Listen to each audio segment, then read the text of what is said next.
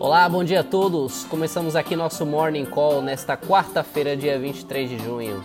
Eu sou Clinton Brito, assessor de investimentos, trazendo para vocês as principais notícias que podem impactar os mercados ao som de And the Living is Easy do álbum Le Bien Hu, o primeiro do artista francês Guts, lançado em 2007. O Ibovespa fechou o pregão de ontem em queda de 1,28%, cotado a 95.336 pontos, interrompendo uma sequência de altas por uma realização de lucros em meio a temores de uma segunda onda do coronavírus e o aumento da tensão política. A curva DI apresentou ontem alta, principalmente na parte mais longa, como efeito de investidores se antecipando a novas emissões de títulos, títulos públicos após o anúncio do Tesouro Nacional de leilões no segundo semestre. Já na ponta curta, as taxas tiveram leve alta à espera de informações sobre a política monetária e potencial novo corte na taxa Selic. Novamente houve descolamento na nossa bolsa frente aos índices globais, como o S&P 500 e o Dow Jones, subindo 0,59 e 0,66% respectivamente, e o Nasdaq encerrando o pregão em alta de 1,11%. Nesta manhã, mercados globais operam em alta generalizada com o futuro do S&P subindo 0,74% e bolsas europeias operando em alta entre 1,5% e 2%. Tal movimento reflete o otimismo com os dados do PMI composto da zona do euro, que engloba os setores industrial e de serviços, e que subiu de 31,9 em maio para 47,5 em junho. Tal é o maior patamar para o dado em quatro meses e, superar, e superou a expectativa de mercado coletada pelo The Wall Street Journal de 40,9. A leitura abaixo de 50 ainda indica que a atividade econômica do bloco segue em ritmo de contração, mas reforça a mensagem de que os piores efeitos da pandemia sobre a economia foram concentrados nos primeiros meses do ano. A alta dos índices globais também reflete um movimento de recuperação após uma volatilidade inicial causada pelo assessor comercial da Casa Branca, Peter Navarro, que afirmou a um veículo de notícias de que o acordo comercial entre Estados Unidos e China haveria acabado e em vista de, da falta de transparência do outro país sobre a pandemia do coronavírus. No entanto, o próprio Navarro se retratou pouco tempo depois, afirmando que sua fala foi tirada, entre aspas, fora de contexto. E o presidente americano Donald Trump afirmou em sua conta do Twitter que o acordo comercial com a China está completamente intacto Indo para o Brasil, o presidente Jair Bolsonaro descartou ontem a manutenção do auxílio emergencial no valor de 600 reais por mais de três meses, contrariando a opinião do presidente da Câmara, Rodrigo Maia. Segundo o presidente, a alternativa mais viável é o pagamento de mais duas parcelas em uma quantia menor do que a atual.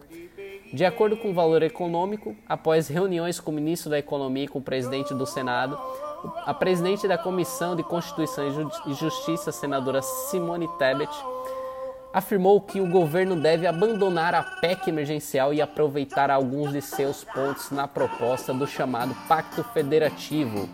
A ideia é unificar as duas propostas em um formato mais enxuto, em que medidas consideradas controversas sejam excluídas, como a extinção de municípios menores e com a arrecadação própria inferior a 10% do orçamento.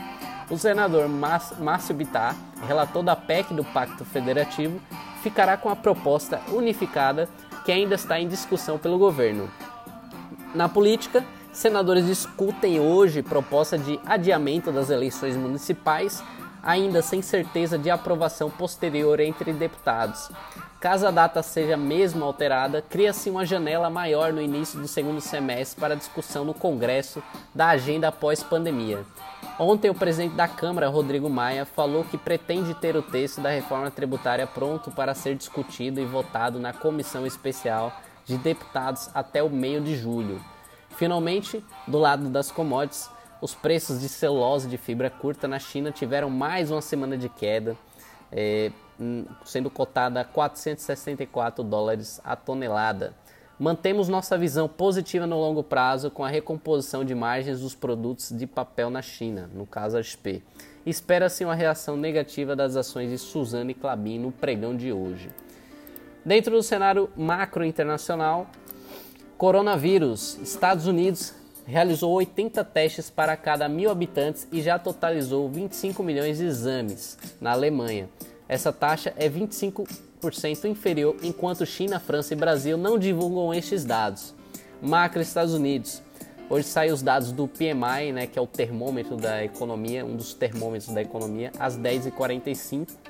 E a França vai divulgar o seu PMI de manufatura é, aliás, divulgou que saiu em 52,1, que já é um índice bom, e a Alemanha em 44,6, abaixo dos 50, que é aquele número mágico que a gente está buscando. Reino Unido em 47 e a zona do euro como um todo está em 46,9, o PMI. Dentro do noticiário corporativo internacional, é, WWDC Conferência anual de desenvolvedores da Apple foi transmitida ao vivo e trouxe novidades sobre o iOS 14 e alguns dados interessantes como Siri alcançou 25 bilhões de solicitações mensais e aumentou a sua base de respostas em 20 vezes nos últimos 3 anos.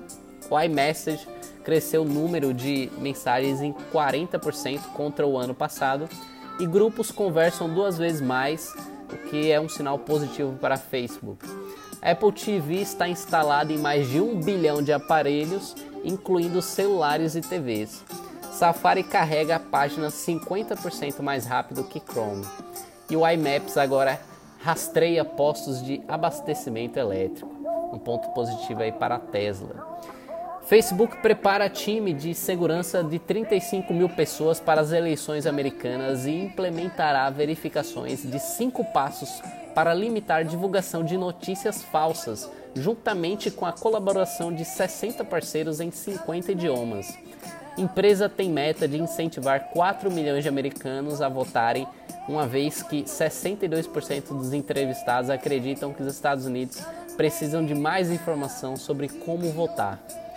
E para quem cansou de política, Facebook e Instagram é, terão a opção de desabilitar propagandas políticas e eleitorais pagas por candidatos. Amém. Zero é a estimativa de preço divulgada por analistas do Morgan Stanley para Hertz, uma das ações mais negociadas pelo investidor de varejo dos Estados Unidos. por fim, análise de mercado. Enquanto a expectativa de lucros cai 40% na Europa, índice de fusões e aquisições desempenhou 15% melhor que o Eurostock 600, indicando que parte do dinheiro barato injetado nas empresas pode desencadear uma onda de consolidação de mercado. Isso daí geralmente ocorre em crises, né? É, aquelas empresas maiores acabam comprando as menores que estão passando por mais dificuldades por conta do seu caixa mais robusto e acaba aumentando os, os oligopólios, monopólios e por aí vai. Vamos lá ver como abriu o pregão de hoje aqui no Brasil. O índice futuro abriu em queda, é, caindo, perdão, em alta de 1,15%, sendo cotado nesse momento a 96.900 pontos. O dólar abriu em queda, caindo nesse momento 0,75%, sendo cotado a R$ 5,21. E o contrato futuro da S&P 500 é, está subindo 0,89%, sendo cotado neste momento a 3.157 pontos. Os contratos de futuro do DI futuro, é, a parte curta sobe. Nesse momento, o DI com vencimento em janeiro de 2021 está sendo cotado a 2,05% e o restante da curva cai. Né? A parte média e longa da curva os títulos estão com as taxas caindo neste momento. Certo, pessoal? Hoje tivemos alguns problemas técnicos, vai sair um pouquinho atrasado, mas faz parte. É isso, vou ficando por aqui. Agradeço a todos pela audiência, desejo a todos um bom dia e bons negócios.